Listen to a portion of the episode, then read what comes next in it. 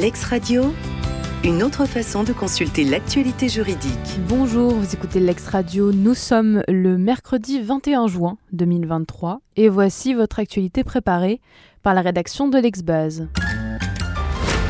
Un requérant de nationalité marocaine résidait régulièrement en France depuis sa naissance, bénéficiant d'une carte de résident de 1982 jusqu'à l'expiration de son dernier titre de séjour le 2 juin 2022. Il officiait en tant qu'imam et était également conférencier notamment sur YouTube. Il est marié à une compatriote en situation régulière sur le territoire français avec laquelle il a eu 5 enfants et 16 petits-enfants de nationalité française. Le 13 juin 2022, la commission d'expulsion de Lille, saisie après engagement d'une procédure d'expulsion, a rendu, après euh, audition du requérant, un avis favorable à son expulsion.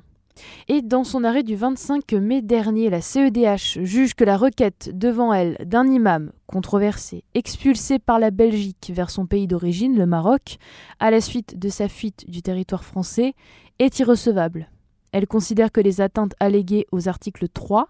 et 8 de la Convention, du fait de son renvoi au Maroc, ne sont pas imputables aux autorités de l'État défendeur, compte tenu de son départ volontaire vers la Belgique et de la décision d'éloignement vers le Maroc prise par l'Office des étrangers du Royaume de Belgique.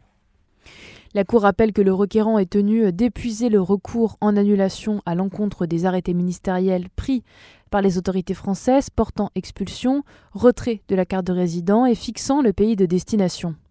Ce recours au fond étant euh, actuellement euh, pendant devant le tribunal administratif de Paris, la Cour juge que, contrairement à ce qu'exige l'article 35 paragraphe 1 de la Convention, les voies de recours interne n'ont pas été épuisées. Le grief tiré de l'article 8 de la Convention ayant été déclaré incompatible avec les dispositions de la Convention, la Cour constate que le grief tiré de l'article 13 combiné à l'article 8 se trouve également incompatible avec les dispositions de la Convention au sens de l'article 35 paragraphe 3 petit a. Enfin, la Cour observe que les griefs du requérant tirés de l'article 6 de la Convention, droit à un procès équitable, ne relèvent pas du champ d'application de cette disposition et sont de ce fait également incompatibles avec les dispositions de la Convention au sens de l'article 35, paragraphe 3, petit a. Publié au journal officiel de l'Union européenne le 9 juin dernier, les règlements TFR et MICA, qui créent un nouveau cadre juridique pour les crypto-monnaies qui ne sont pas réglementés par la législation existante sur les services financiers témoignent de la volonté de l'Union d'adapter sa législation à l'ère numérique. Avant l'adoption du règlement MICA, la législation européenne dans le domaine des cryptoactifs était pour le moins lacunaire. Les cryptoactifs, qualifiés d'instruments financiers au sens de la directive, relevaient du champ d'application des actes législatifs de l'Union européenne et bénéficiaient à ce titre d'un ensemble complet de règles, tandis que d'autres cryptoactifs, non réglementés par l'UE, reposaient uniquement sur les règles relatives à la lutte contre le blanchiment de capitaux. Consciente de l'insécurité juridique causée par cette fragmentation réglementaire, l'Union européenne et le règlement MICA introduisent des exigences uniformes pour l'offre au public et l'admission à la négociation de cryptoactifs, comme des exigences de transparence et d'information pour l'émission, l'offre au public et l'admission à la négociation de cryptoactifs ou des exigences relatives à la protection des clients des prestataires de services sur cryptoactifs. Ces nouvelles réglementations qui entreront en vigueur le 29 juin seront applicables à compter du 30 décembre 2024. Et pour plus de détails, je vous invite à lire la brève de Perrine Catalo et à écouter la dernière chronique blockchain de Céline Moy.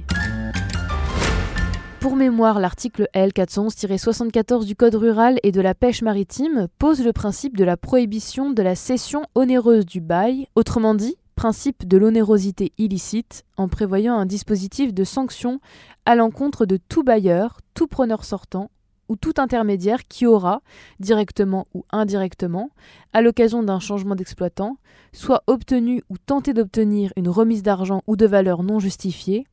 soit imposer ou tenter d'imposer la reprise de biens mobiliers à un prix ne correspondant pas à la valeur vénale de ceux-ci. L'alinéa 1er prévoit des sanctions pénales. L'alinéa 2 prévoit quant à lui des sanctions civiles en disposant que les sommes indûment perçues sont sujettes à répétition. L'alinéa 4 précise que l'action en répétition exercée à l'encontre du bailleur demeure recevable pendant toute la durée du bail initial et des baux renouvelés qui lui font suite ainsi que, en cas d'exercice du droit de reprise, pendant un délai de 18 mois à compter de la date d'effet du congé. Mais alors quid du délai de prescription de l'action dirigée contre le preneur sortant ou tout intermédiaire? Le texte reste silencieux à cet égard.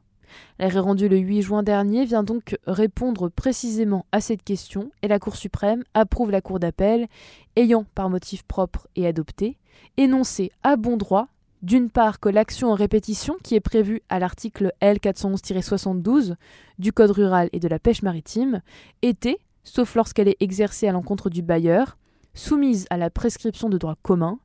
et d'autre part que par l'effet de l'entrée en vigueur de la loi du 17 juin 2008, le délai de prescription avait été réduit de 30 à 5 ans. Les trajets effectués entre les hôtels et les lieux de travail dans le cadre d'un déplacement de plusieurs jours ne constituent pas nécessairement du temps de travail effectif. En l'espèce, un salarié avait demandé un rappel de salaire pour heures complémentaires, considérant que le temps de trajet entre les différents hôtels dans lesquels il est hébergé et les concessions qu'il visite lorsqu'il est en déplacement doit être considéré comme du temps de travail effectif et rémunéré comme tel. La Cour d'appel a fait droit à sa demande.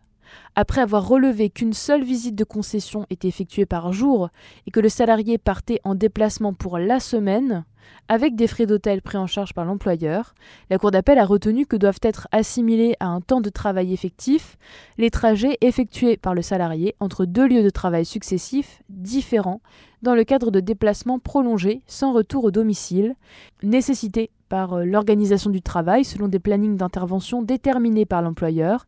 qui plaçaient le salarié dans une situation où il restait à sa disposition.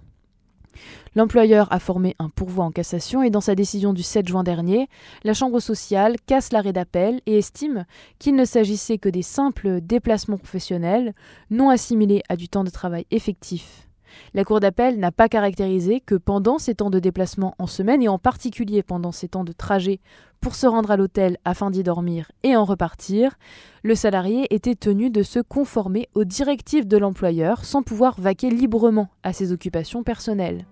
Elle a ainsi privé sa décision de base légale. L'ex-radio, une autre façon de consulter l'actualité juridique.